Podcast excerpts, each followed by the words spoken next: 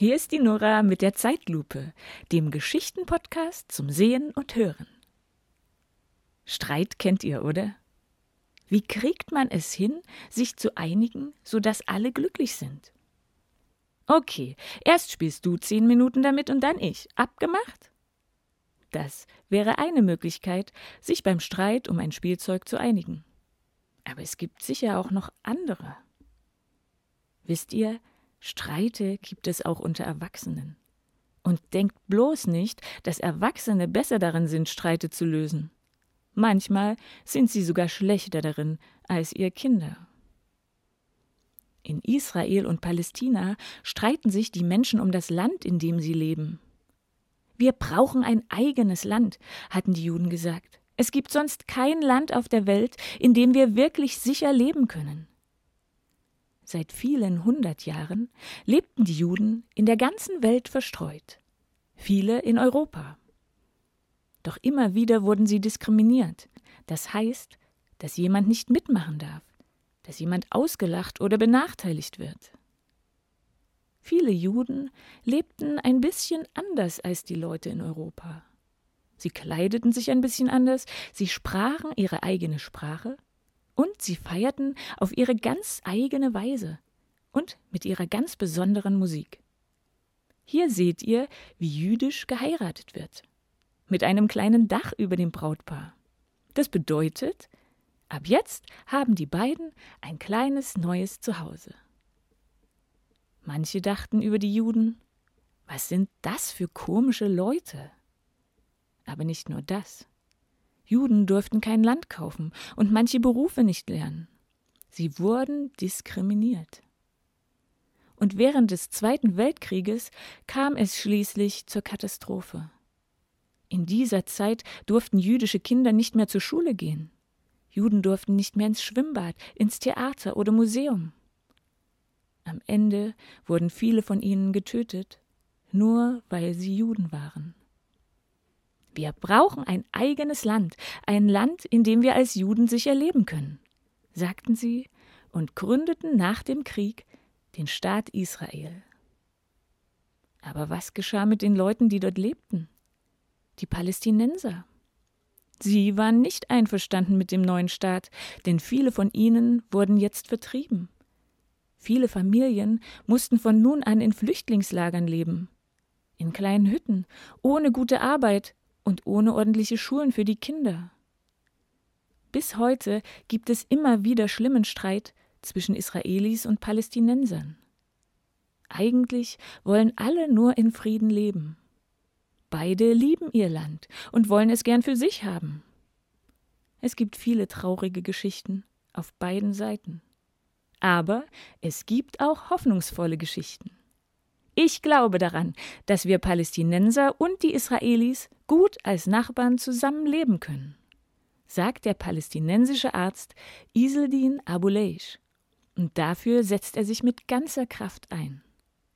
Hört, wie Iseldin, ein armer Junge aus dem Flüchtlingslager, sich durch Lesen und Lernen seinen Traum erfüllte und nun Israelis und Palästinensern hilft.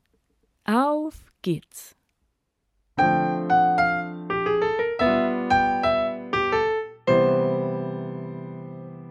Erzählt von Lisa Jäger.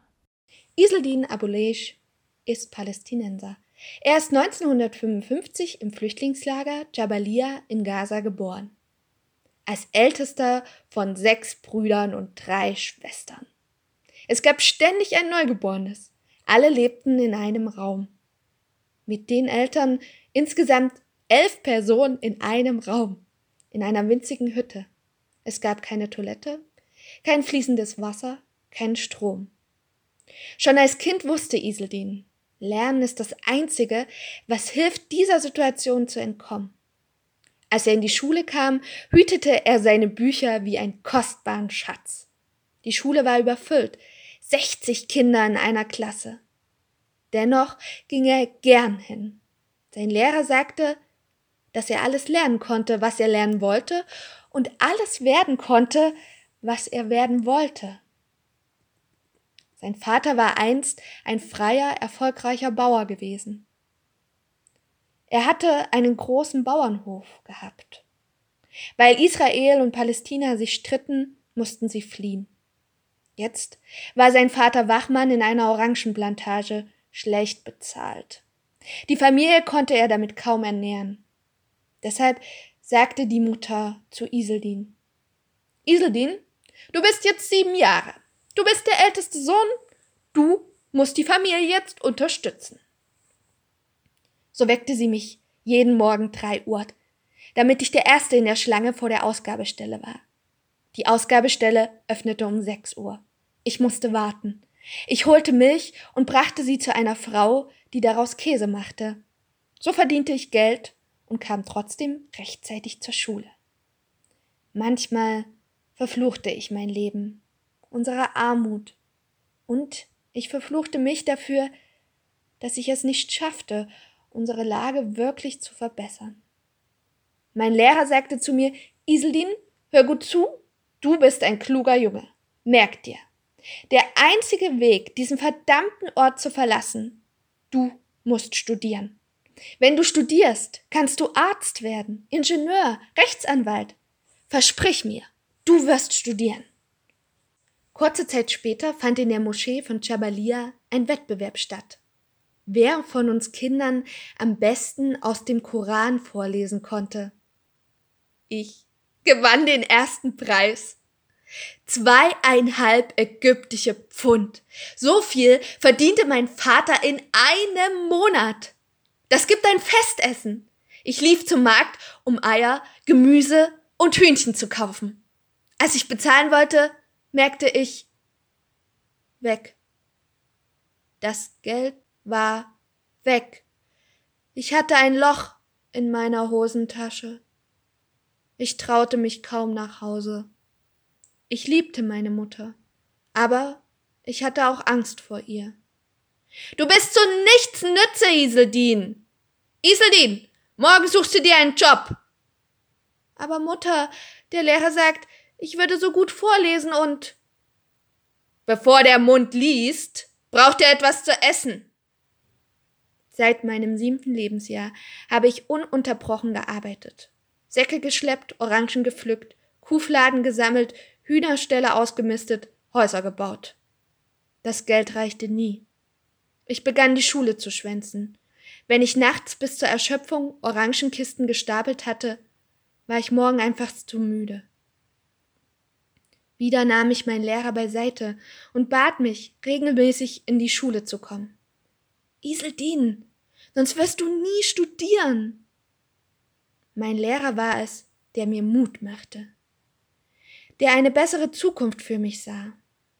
Also versuchte ich beiden gerecht zu werden, der Verantwortung meiner Familie gegenüber und der Schule. Aber mein Körper machte nicht mehr mit. Meine Gelenke schwollen an, meine Beine versagten. Mit 14 kam ich ins Al-Shiba-Krankenhaus in Gaza-Stadt. Eine neue Welt.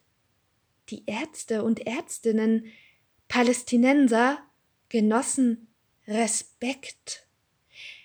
Arzt musste wohl ein guter Beruf sein. Ein Arzt kann anderen helfen mit Medikamenten und Therapien.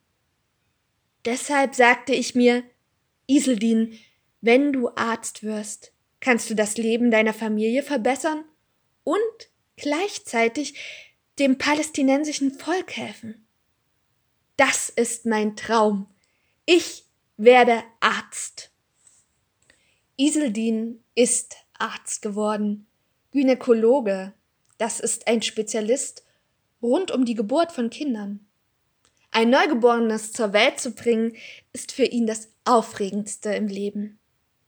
Er ist der erste palästinensische Arzt, der in einer israelischen Klinik arbeiten durfte. Es ist etwas Außergewöhnliches, weil sich die beiden Länder nach wie vor bekriegen. Für ihn jedoch ist jeder Mensch gleich.